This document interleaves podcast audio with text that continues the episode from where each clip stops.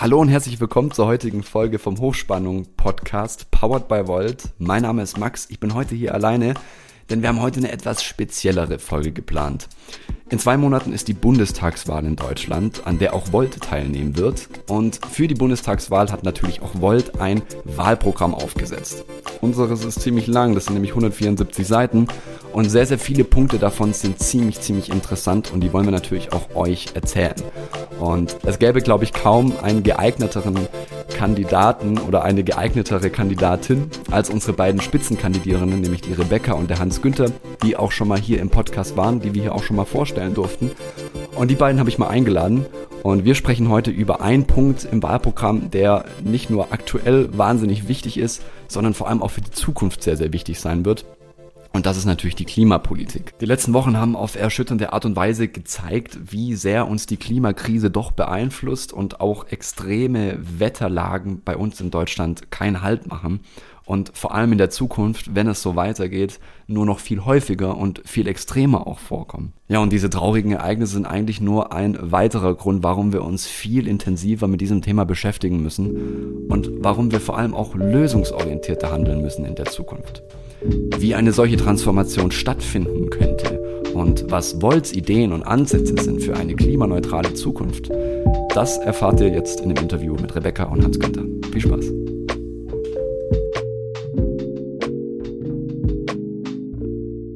Hallo Rebecca, hallo Hans Günther. Schön, dass ihr beiden heute wieder Teil einer Podcast-Folge seid. Ja, vielen Dank für die Einladung. Hallo Max. Ja, die Zeit äh, vergeht wie im Flug. Die Bundestagswahl ist in fast genau zwei Monaten. Ihr seid sicherlich momentan auch viel unterwegs, äh, viel am Machen, viel am Schaffen. Und dann müsst ihr heute auch noch im Podcast mal wieder vorbeischauen, äh, was uns natürlich sehr, sehr freut, äh, denn wir beide haben, äh, denn wir haben euch beide sehr gerne hier. Und äh, über die nächsten Monate und Wochen sicherlich auch und hoffentlich auch öfter. Denn natürlich planen auch wir hier in diesem Format äh, hin und wieder auch äh, mehr auf das Wahlprogramm von Volt einzugehen für die Bundestagswahl, Volts Position zu einzelnen Themen. Und äh, das lässt sich sicherlich sehr, sehr gut verbinden mit einem entspannten Plausch mit euch und macht auch sicherlich eine ganze Menge Spaß. Ja, wahnsinnig gerne das Wahlprogramm hat meines Wissens 174 Seiten, also eine ganze Menge Stoff äh, mit äh, vielen guten Ideen, vielen Ansätzen, äh, wo auch Volt äh, Veränderungs- und Verbesserungsbedarf sieht und pragmatisch anpacken möchte. Und einer der größten Punkte für Volt ist natürlich die Klimapolitik und äh, vor allem auch die zukünftige. Und darüber wollen wir heute äh, genauer sprechen. Und leider ist natürlich die, die Katastrophe auch in NRW und in Rheinland-Pfalz auch mal wieder ein weiterer Grund, äh, sich immer mehr auch äh, lösungsorientierter mit diesem Thema zu beschäftigen, weil solche elementaren Katastrophen eben offensichtlich auch Wetterextreme nach Deutschland bringen, die sicherlich nicht unbekannt, aber vor allem immer häufiger und extremer in der Zukunft zu sehen und zu spüren sind. Und äh, Rebecca, du lebst in Nordrhein-Westfalen. Hans-Günther, du hast äh, mir gesagt, du hast 16 Jahre im Rhein-Erft-Kreis äh, gelebt und hast auch einen Bezug zu dem Gebiet. Was sind da eure Eindrücke gewesen jetzt? Ja, ich kann ja mal starten. Ich war selber äh, letztes Wochenende auch ähm, in Bad Münstereifel und also die Eindrücke sind krass, wenn du siehst, wie Ortskerne komplett zerstört sind, zum Teil kleine Bächlein sich entwickelt haben zu reißenden Strömen und den kompletten Kern eigentlich äh, ja sich einverleibt haben. Du hast irgendwie Häuser, die eingestürzt sind, die komplett von Wasser- und Schlammmassen überhäuft sind. Also ich glaube, wir kennen alle die Bilder, die sind krass. Und äh, ich glaube, jetzt geht es vor allen Dingen darum zu gucken, ähm, ja, Trauer um die Toten, wirklich Vermisste zu bergen, die es ja immer noch gibt und ähm, die immensen Sachschäden, die da sind, vor Ort zu unterstützen, ähm, aber sicherlich auch finanzielle Hilfe anzubieten, die ja sowohl über Helfende reinkommt, also man kann ja spenden dafür als Privatperson, aber eben natürlich auch politische Hilfe, die äh, ganz, ganz dringend ist, weil die Leute stehen halt, ja, vor äh, existenziellen äh, Schäden. Das ist Wahnsinn. Also halt alles verloren. Ähm, Absolut. Genau. Ja. Ja, also ich glaube, Rebecca hat da schon ein paar ganz wichtige Sachen gesagt. Es geht jetzt zunächst mal darum, den Familien akut zu helfen. Ich befürchte ja, dass die Zahl der Toten noch, noch mal eine ganze Menge steigen wird, weil viele von den Vermissten werden wir wahrscheinlich nicht mehr finden. Und das, das ist eine unglaubliche Tragödie.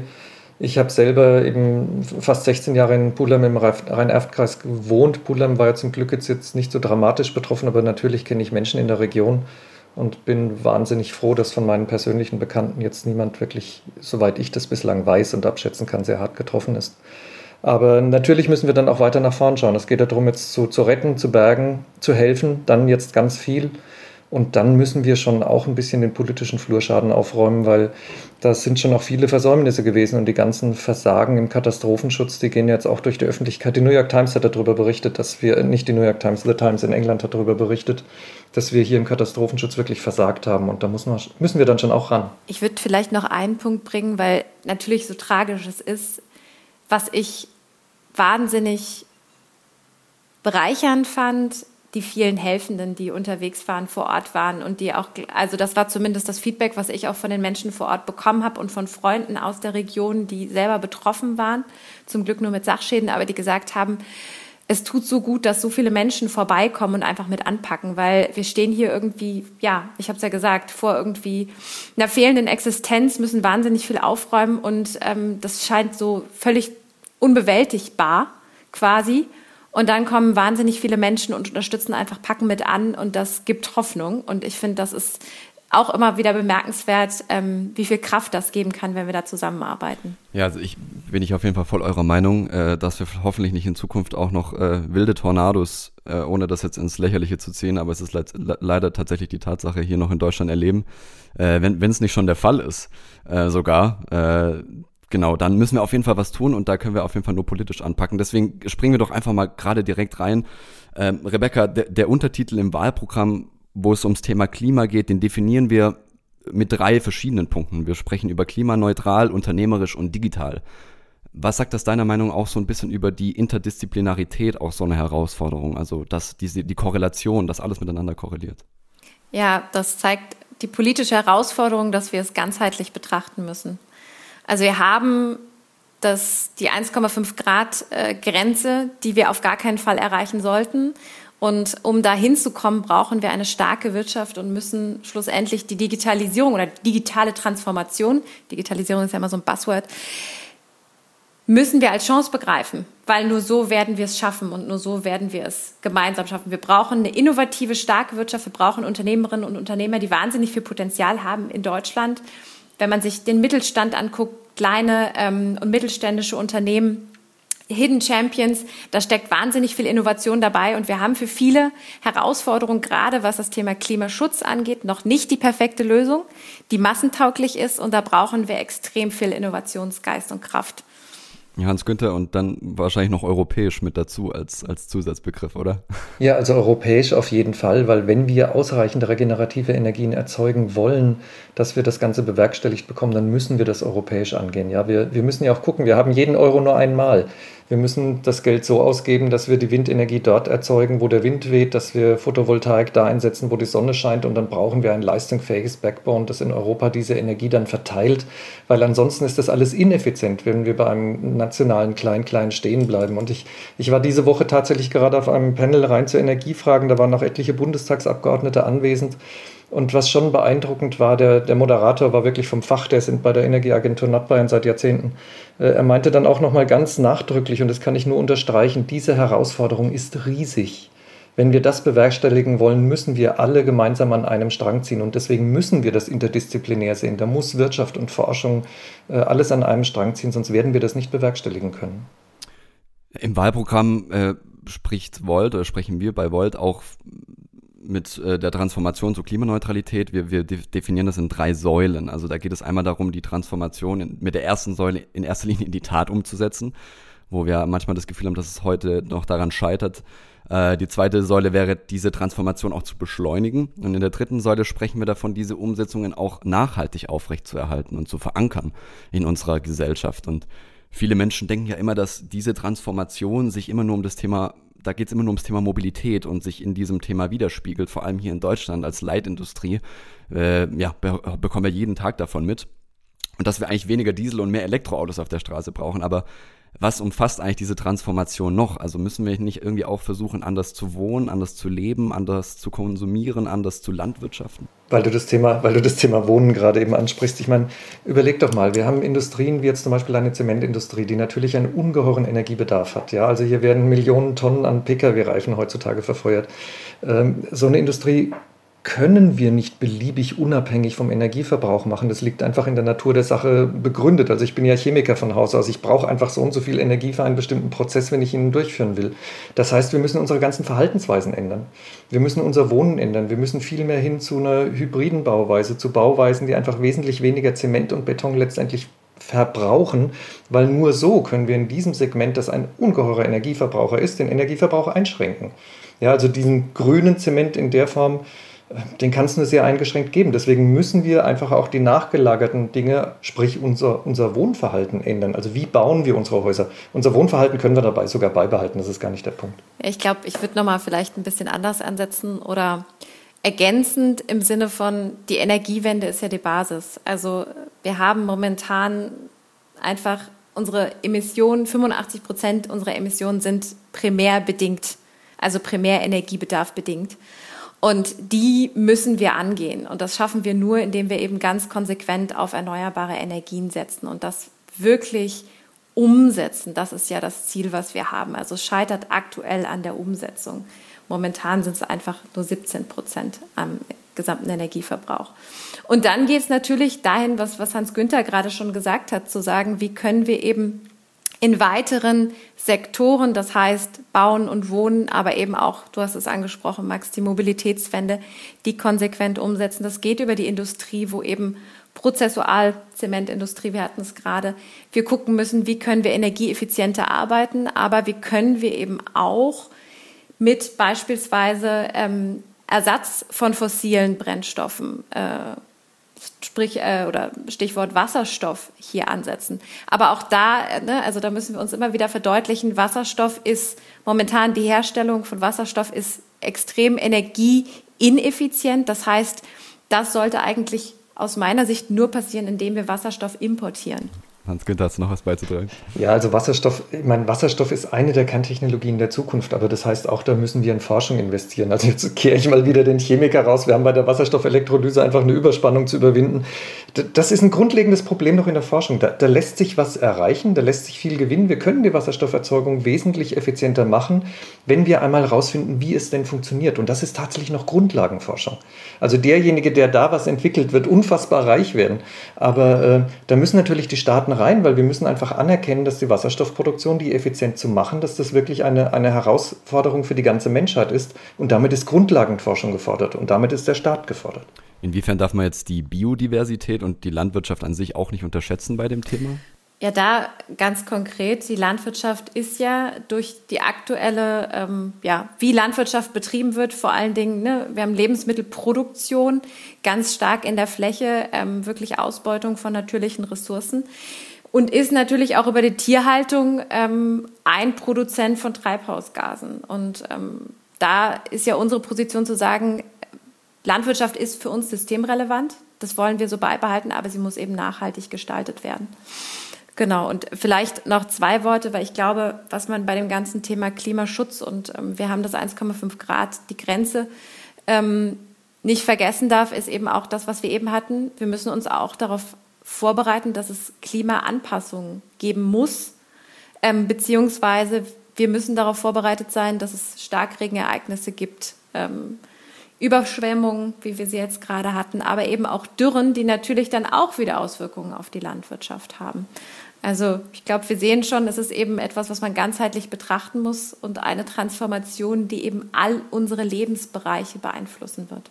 Also zum Thema Landwirtschaft noch, noch ein Satz vielleicht. Ich, ich war jetzt gerade auf einem Podium vom Bayerischen Bauernverband, da war auch der Thomas Silberhorn von der CSU da, der ist äh, Staatssekretär sogar in der Regierung.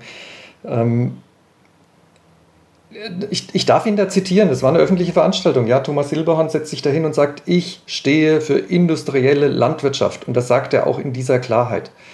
Äh, es gibt Unmengen Kleinbauern und Nebenerwerbslandwirte, die wirklich ein sehr großes Interesse daran haben, eine umweltverträgliche Landwirtschaft zu betreiben. Wir können Landwirtschaft viel umweltverträglicher betreiben und es gibt auch noch die Bauern, die das gerne tun würden. Und wenn wir natürlich in Form unserer Regierungsparteien so klar sagen, dass wir hinter industrieller Landwirtschaft stehen und nur so das Ganze passieren kann, dann wird da die falsche Lobby bedient. Ja?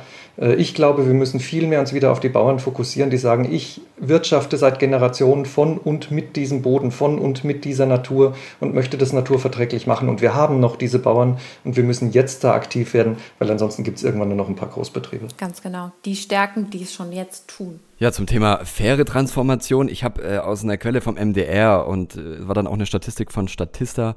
Da ging es um die größten Klimasünder in Deutschland ähm, mittels Platzierung. Und auf Platz eins äh, hast du selber schon gesagt, Rebecca vorhin, äh, befindet sich die Energieindustrie und da haben wir allein mit sieben Braunkohlekraftwerken, die übrigens allesamt zu den zehn größten Klimasündern in Europa gehören. Das finde ich natürlich schon ziemlich erschreckend, muss ich sagen. Äh, dann haben wir die Industrie mit Verbrennungsprozessen und äh, das, jetzt hatten wir es auch gerade mit dem Zement und in der Chemieindustrie. Und erst dann kommt der Individualverkehr, beziehungsweise der Verkehr im Allgemeinen und darunter ist der Individualverkehr der größte Ausstoß an Emissionen. Aber man fühlt sich ja, das ist ja auch eine ganz, ganz äh, ein diskutiertes Thema auch in der, in der Bevölkerung einfach. Man fühlt sich als Verbraucher ja schon oftmals auf eine verwirrende Art und Weise unter Druck gesetzt auch. Also dieses ständige Umwälzen auch auf die einzelne Person, auf das Individuum was sicherlich auch bis im, im, größeren Rahmen absolut notwendig ist, dass jeder individuell seine Lebensweise ändert. Aber wie schaffen wir es, dass wir hier eine faire Transformation schaffen, die nicht nur auf Last und Umwälzung des Verbrauchers ausgeübt wird, äh, zum Beispiel in Form von CO2-Bepreisung äh, und Verzicht. Also war, wo sind da vielleicht noch andere Lösungsansätze, wo man da zuerst nachhakt? Also du kannst Anreize setzen, damit arbeiten wir ja ganz intensiv. Also du hast es angesprochen, die Mobilitätswende. Wir müssen konsequent eben weg vom, das heißt so schön sperrig, motorisierter Individualverkehr hin zu ähm, dem Umweltverbund, das heißt Bahn, Rad- und Fußverkehr. Und das schaffen wir eben nur, indem wir die Bahn viel attraktiver gestalten. Das heißt, flächendeckend das Bahnnetz ausbauen in Deutschland, aber wir wollen ja eigentlich auch europaweit, weil das, ähm, man kann es eben nicht mehr auf die nationalen Grenzen beschränkt sehen, sondern wir, wir sind europaweit mobil und müssen es eben auch bleiben. Und das werden wir nur schaffen, wenn wir beispielsweise auch das Nachtzugnetz europaweit ausbauen. Aber da meinst du ja damit, dass du, es geht weniger um den Verzicht, es geht eher darum, mehr Attraktivität für andere Alternativen zu genau. Und es ist ja auch so, also die Frage ist immer, ich finde ich find die Diskussion von Verzicht auch immer so ein bisschen schwierig. Also was bedeutet für mich persönlich Verzicht? Ähm, ich habe da eine spannende Diskussion. Ähm, ich glaube, Forscher aus Pennsylvania, die gerade zu dem Thema forschen, wie können wir es schaffen, eben Anreize zu setzen, auch gerade bei den einzelnen Konsumenten und Konsumenten, dass die eben auch ihr Verhalten konsequent ändern. Das geht zum Thema Mobilität, aber das geht auch zum Thema Kreislaufwirtschaft, kommen wir sicherlich auch gleich noch drauf. Und da muss es eben Anreize geben, aber eben auch ähm, gute Beispiele, wie es eben funktionieren kann. Also wenn ich persönlich nicht weiß, wie ich jetzt mein Verhalten ändern kann, so dass es wirklich umweltverträglich, nachhaltig ist, dann fällt es mir natürlich schwer, das Verhalten zu ändern. Das heißt, ich brauche da Transparenz. Also wenn wir das äh, uns angucken, bei Produkten beispielsweise, zu wissen, was ist eigentlich hier die CO2-Bilanz dieses Endprodukts. Ähm, das geht aber auch dahingehend, dass wir eben ein Mobilitätssystem brauchen, über ähm, Sharing-Möglichkeiten. Das heißt, ich habe die Möglichkeit, entweder auf die Bahn umzusteigen, das Fahrrad zu Fußwege zurückzulegen, aber eben da, wo der öffentliche Nahverkehr noch nicht ausgebaut ist, vielleicht auch mal ähm, ein Sharing, also ein Carsharing äh, zu nutzen. Und all das muss miteinander verbunden sein und es muss eben einfach für mich als Nutzerin möglich sein, zwischen den einzelnen äh, Systemen oder den einzelnen Angeboten zu switchen, also ähm, Bahn zu, zu Auto, zu ähm, Fahrrad. Und ich muss aber auch dann sagen, bei mir selber ist es dann eben so, was erkenne ich als Statussymbol an? Also brauche ich unbedingt noch ein Auto oder ist es nicht eigentlich wichtig, dass ich von A nach B komme? Das, und das ist, ähm, das ist dann eben gedanklich eine Veränderung, mit der wir uns alle auseinandersetzen müssen. Und dabei müssen wir natürlich auch immer gucken, was sind die Bedürfnisse der Bevölkerung in der jeweiligen Region. Ne? In, in, mhm. städtischen Räumen kriegen wir das super gut hin, mehr auf den Umweltverbund zu setzen. Im ländlichen Raum müssen wir natürlich schauen, auch genau die Frage, ne? immer lösungsorientiert, wie kommen die Leute von A nach B? Und da müssen wir natürlich dann verstärkt auf Konzepte setzen, wie kommen wir zu regenerativen Energien. Und wir können einen Großteil unseres Energiebedarfs umstellen auf regenerative Energien. Und um nochmal auf, die, auf die ursprünglichen Punkt zurückzukommen, den du gemacht hattest, wer sind die großen Klimasünder? Ähm, das eine ist Prozessenergie, ne? das war das, was wir vorhin äh, Zement etc. besprochen hatten. Aber das andere ist dann ja Braunkohle. Braunkohle ist ein, sind mit die größten Umweltsünder, die wir haben. Da geht es ja um Strom. Da geht es darum, dass wir den Strom auf anderem Wege herstellen. Und das können wir, wenn wir es richtig machen. Und da ist die Politik gefordert. Da muss die Politik die Leitplanken setzen, dass wir den Strom regenerativ erzeugen. Und das hat die Politik die letzten 20 Jahre halt schlicht und ergreifend nicht gemacht. Da muss sie endlich mal aktiv werden. Und deswegen brauchen wir auch einen politischen Wandel, wenn wir den energiepolitischen Wandel wirklich hinbekommen wollen. Ja, eine große Relevanz bei Volt spielt auch das Thema Best Practices und wir haben jetzt schon ein paar gehört und es wurden auch schon ein paar Ansätze genannt. Also im Endeffekt die beste Art des Machens, äh, wie funktionieren und wo funktionieren die Prozesse am besten und äh, wo finden wir überall gute Lösungen für Probleme innerhalb Europas, aber auch natürlich in der Welt. Und ähm, gerade im Bereich Klima, äh, Transformationspolitik, Energie, Energiewende oder allgemein das, äh, das Thema Nachhaltigkeit äh, fair, auch sozial und unternehmerisch anzugehen, wirtschaftlich sinnvoll. Da gibt es sicherlich auch einige gute Beispiele und Best Practices. Ein Beispiel aus dem Wahlprogramm sind vor allem bei der Mobilitätswende das Thema Tempo 30 in Innenstädten was dann so ein bisschen auch einhergeht mit, den, mit der Stadt der kurzen Wege und auch einfach einem intelligenten Verkehr in Finnland, was dort auch äh, zu unfallfreieren und emissionsärmeren Stadtzentren führt. Oder auch, Rebecca, ich glaube, das ist für dich auch ein, äh, so ein bisschen auch dein Lieblingsthema. Du hast es beim letzten Mal, glaube ich, schon angesprochen, das Thema äh, Schienenverkehr und äh, Bahnfahren. Da gibt es auch den Taktfahrplan schon in der Schweiz, schon sehr, sehr lange, der schon sehr gut funktioniert. Ist da jetzt in Deutschland irgendwie auch so ein bisschen ein Thema. Und daran wird ja gearbeitet am Deutschlandtakt. Ich muss ehrlich sagen, ich bin nicht informiert. Wie sieht es da aus? Was sind da unsere Möglichkeiten? Ja, den, den erstmal zu bekommen, da müssen wir wahnsinnig viel investieren in die Schiene. Das ist aber auch wieder eine unglaubliche Chance, indem wir eben in Infrastruktur in der Schiene investieren, die Wirtschaft anzukurbeln und da eben auch in zukunftsfähige Infrastruktur zu investieren.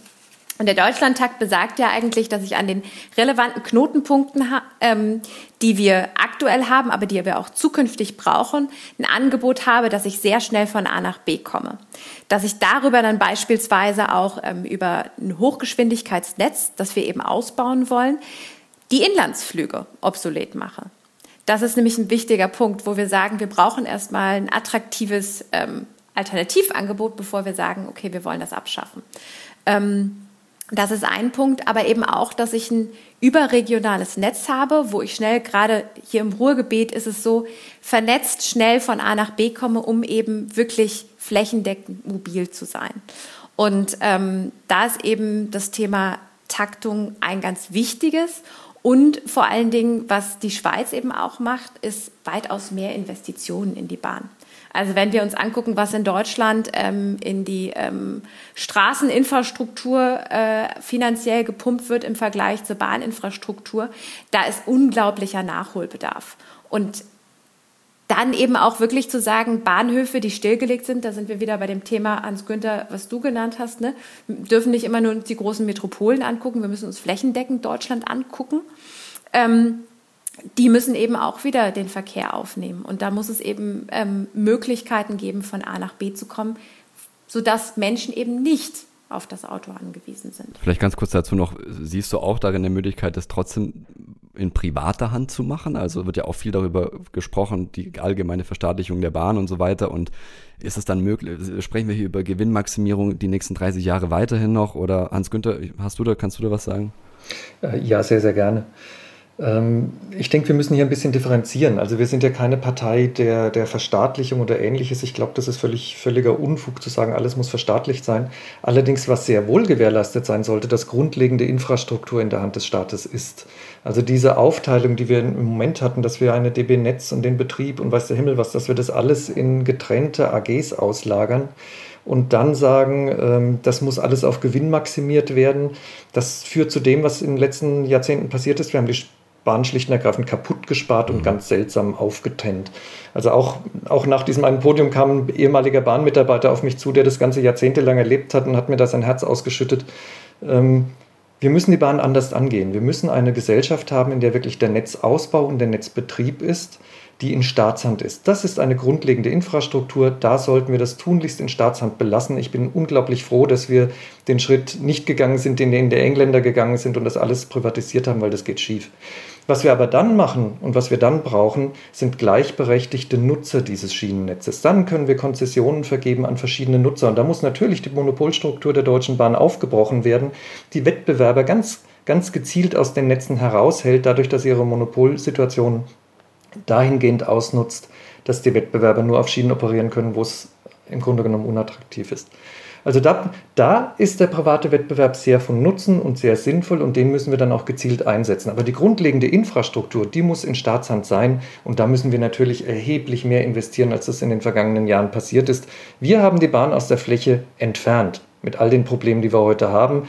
Wir müssen dann halt in den nächsten Jahren ein bisschen aufräumen und zum Teil wieder diese Prozesse, zurückbringen. Aber dann können wir da sehr viel erreichen, auch für die Fläche.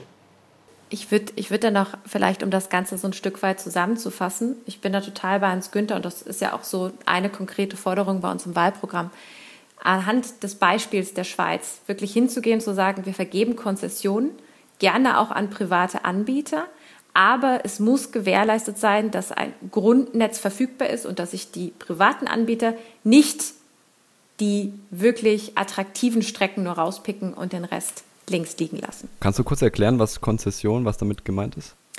Konzession oder vielleicht Hans Günther, du, du hast dich gerade gemeldet. Also Konzession ist sozusagen, dass du das Recht hast, diese Strecke zu befahren bzw. zu bespielen als privater Anbieter. Was mir noch wichtig ist, das wollte ich gerade noch anfügen, da müssen wir natürlich den Rest des öffentlichen Nahverkehrs einbinden.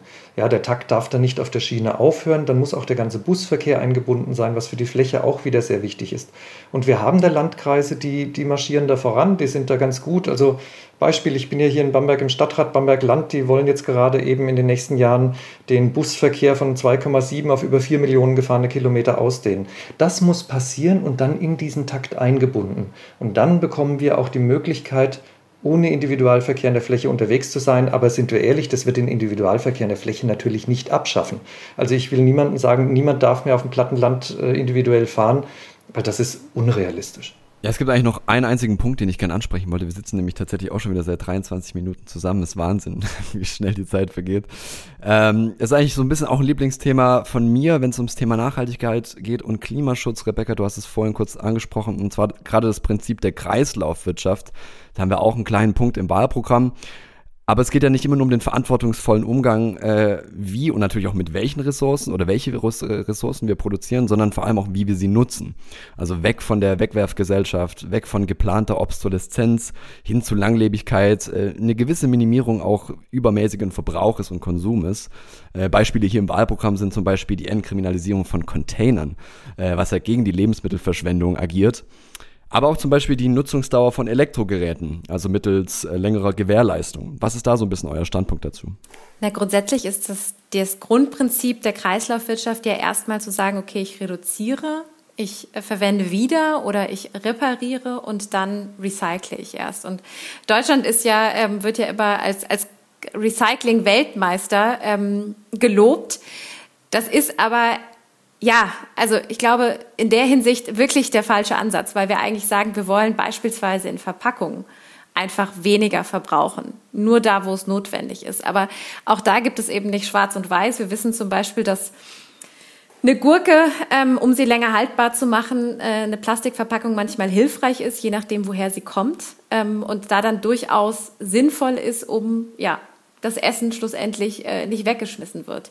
Also es ist, es ist tatsächlich sehr, sehr komplex. Nichtsdestotrotz ist unser klarer Standpunkt, dass wir viel stärker hin zu einer Kreislaufwirtschaft kommen müssen. Das heißt, du hast diese zwei Beispiele genannt, aber auch gerade was das Thema Abfallmenge angeht, die zu reduzieren und hier aber auch wieder mit Anreizen zu arbeiten. Das heißt, die Verpackung, die nicht recycelfähig ist, ähm, dass die eben mit Abgaben bepreist wird und wirklich da, und das ist auch wieder ein Grundprinzip der Kreislaufwirtschaft, wir müssen hinkommen zu einer transparenteren oder einer wahreren Bepreisung. Weil momentan ist es so, dass viele Kosten, die wir eigentlich haben über Verpackung, die werden sogenannt externalisiert. Das heißt, sie fallen beim Konsumenten oder den Konsumentinnen nicht an. Und wir müssen eigentlich dahin kommen, dass diese tatsächlichen Kosten, die dann die Natur oder ähm, ja, schlussendlich der globale Süden trägt, äh, durch die Klimaauswirkungen, dass wir die stärker in den jeweiligen Produkten transparent machen, mit einpreisen und darüber natürlich auch einen Preismechanismus schaffen, weil es dann eben nicht mehr so attraktiv wird, die weniger nachhaltigen Produkte zu kaufen im Vergleich zu den nachhaltigen. Ich würde gerne noch einen anderen Aspekt reinbringen, weil Kreislaufwirtschaft, da geht es ja darum, dass wir sagen, das, was wir reinstecken in die Wirtschaft, die ganzen Rohstoffe und alles, das kommt am Schluss wieder raus und können wir wieder verwenden. Ja, wir wollen ja auch, dass die ganzen Rohstoffe sich immer im Kreise drehen, quasi im Wirtschaftskreislauf. Und das hat noch einen ganz anderen Effekt, weil letztendlich werden wir dadurch auch rohstoffunabhängiger. Wir haben ja in Europa das Problem, wir haben einfach wenig Rohstoffe. Und da reden wir nicht nur von Energie, da reden wir von allen möglichen Dingen, von Metallen, von sonstigen Mineralien, was auch immer. Und das hat ja auch eine geostrategische Bedeutung. Und das Gleiche gilt auch für die Energieunabhängigkeit. Also wenn wir es schaffen, regenerative Energien zu erzeugen im großen Umfang, dann werden wir letztendlich auch energiepolitisch souverän. Und wenn wir in Europa weiter so leben wollen, wie wir leben, wie wir leben, dann stehen wir natürlich im Wettstreit mit den großen Blöcken wie China, wie Russland. Und wenn wir diese Rohstoffsouveränität und die energiepolitische Souveränität nicht dauerhaft behalten können, dann werden wir uns irgendwann auch diesen Wertesystemen der anderen Machtblöcke anpassen müssen. Und ganz im Ernst, ich möchte nicht in einem chinesischen Wertesystem leben. Ich lebe sehr gern in dem Wertesystem, das wir hier in Europa pflegen. Und Kreislaufwirtschaft und energiepolitische Souveränität sind ein Weg dahin, dass wir das erhalten können. Ja, sehr, sehr wichtiger Punkt, sehr, sehr interessanter Punkt auch. Vielleicht zu guter Letzt, äh, Hans-Günther, wir haben ja letztens auch telefoniert zum Thema Digitalisierung und äh, falls du dich noch erinnerst, äh, da hast du auch gemeint, äh, dass äh, eine bestehende Politikstruktur, äh, die gewisse Probleme, mit denen wir heute konfrontiert sind, erst geschaffen hat und die auch vielleicht mental nach eher einem sehr konservativen und unserer heutigen Zeit nicht mehr pragmatischen Prinzip reagiert auf die äh, Dinge, die kann nicht die Probleme von morgen lösen, weil sie vielleicht auch die Probleme von morgen gar nicht versteht. Und ähm, da gibt einen Satz, der im Wahlprogramm hat mir sehr gut gefallen und den habe ich bei dem Reiter äh, Neue Governance gelesen. Da ging es darum, zukunftsfähige Politik muss experimentell und mutig sein und muss über die Grenzen globalisierter betrachtet werden, auf den, mehr auf den einzelnen Bürger und Verbraucher eingehen können. Und da ist die Frage, sind die Altparteien überhaupt eine Alternative für zukunftsfähige Klimapolitik? Jetzt mal vielleicht die Grünen ausgeschlossen, aber was, was wie, ja, wie steht ihr dazu? Äh, ja, die, deine Frage ist schon fast rhetorisch, ja. Ich sage einfach mal nein. Äh, weil die Parteien, ich meine, Parteien, die seit Jahrzehnten die Kohleindustrie fördern, die seit Jahrzehnten die zentrale Energieversorgung fördern, die damit aufgewachsen sind, die das Leben und Atmen, das fällt denen natürlich unfassbar schwer, solche Strukturen zu verändern. Worauf du ansprachst, das war Digitalisierung. Äh, ich meine, Frau Merkel hat sich vor einigen Jahren hingestellt und hat von Neuland gesprochen. Wie können wir von so einer Regierung erwarten, dass sie eine eine, eine, eine ganze Bevölkerung in eine digitalpolitische äh, neue Welt führt. Wir waren bis vor, bis vor wenigen Wochen waren hier in Bayern zum Beispiel noch digitale Stadtratssitzungen schlicht und ergreifend verboten durch die bayerische Gemeindeordnung. Und das hat tatsächlich mich als Stadtrat einige Monate gekostet, damit so lange durch die Medien zu gehen, bis die CSU dann irgendwann ein Einsehen hatte und diese Einsehen hatte und diese Gemeindeordnung geändert hat, dass wir Online-Stadtratssitzungen überhaupt durchführen dürfen. Ja, wir saßen mit 80 Leuten bei einer Inzidenz von 200 umeinander. Das ist völlig unverantwortlich. Aber daran sieht man, wenn politische Strukturen in einer gewissen Umwelt aufgewachsen sind, dann fällt es ihnen einfach unglaublich schwer, diese Umwelt dann aktiv zu verändern. Und dazu benötigen wir neue politische Kräfte wie Volt letztendlich. Ja, also ich, ich merke bei mir selber und bei mir ist es ja so, ich bin ja noch nicht so lange in der Politik. Und ich bin politisch aktiv geworden, weil ich dachte, oder weil ich gemerkt habe, boah, so wie es gerade läuft, kann es irgendwie nicht weitergehen. Und ich glaube, wir wissen mittlerweile alle, dass wir in Deutschland ein konsequentes Umsetzungsproblem haben. Also es mangelt an der Umsetzung. Und wenn wir uns Wahlprogramme angucken von den etablierten Parteien, dann stehen da zum Teil Dinge drin, die standen vor vier Jahren genau so fast eins zu eins auch schon drin. Das heißt, ähm, die Ideen sind da, wir haben die Lösung schlussendlich, aber wir müssen sie umsetzen. Und dazu brauchen wir eben diese neue Politik. Und was mir da ganz konsequent auffällt, ist eben das, was wir eigentlich schlussendlich gerade besprochen haben und was du ja auch gerade gesagt hast, Hans Günther.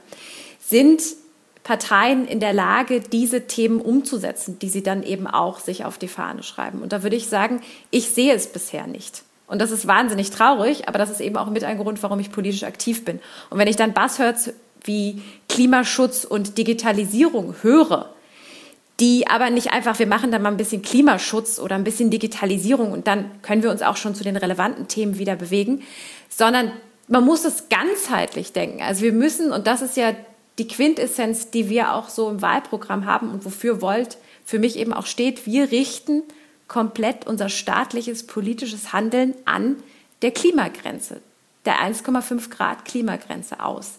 Und das zieht sich durch. Das zieht sich ins Unternehmerische, das zieht sich in das Thema digitale Transformation, aber auch in alle anderen Bereiche. Und das gilt natürlich auch für die digitale Transformation, die in allen Lebensbereichen uns konsequent betreffen wird und wir müssen sie politisch strukturieren. So, darum geht's. Und ich bin überzeugt, dass wir da ein wahnsinnig gutes Konzept haben in Form von neuer Politik und wir eben jetzt die Lösung und vor allen Dingen auch die Strukturen schaffen, die wir als europäische Partei brauchen, um konsequent die Lösung umzusetzen.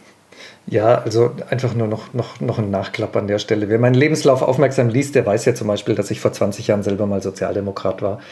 Ähm, ich hatte für mich damals einfach erkannt, diese Partei ist nicht mehr in der Lage, etwas zu verändern. Und um wirklich grundlegende Transformationen herbeizuführen, braucht es neue Kräfte, die neu denken. Und deswegen ist es auch konsequent zu sagen, wir brauchen neue Parteien, die dann, wie Volt jetzt eben kann, auch über Grenzen hinweg denken können, was national verfasste Parteien einfach nie können. Und so werde ich große Probleme wie die Klimaproblematik einfach nie in den Griff bekommen. Und deswegen ist es nötig, dass wir da aktiv sind. Ja, wir gucken alle sehr, sehr gespannt, äh, auf jeden Fall intern bei Volt auch auf die Bundestagswahl, auf die kommende. Und äh, ich bin, ja, ich freue mich ganz arg drauf. Äh, und vielen, vielen Dank, dass ihr da wart. Ich glaube, äh, das war es jetzt erstmal für heute. Ihr seid auf jeden Fall beim nächsten Mal wieder eingeladen. Dann sprechen wir über Europa oder Digitalisierung oder Migrationspolitik. Ich weiß es noch nicht, aber schauen wir mal dann. Und äh, ja, vielen, vielen Dank und bis zum nächsten Mal. Super gerne, danke.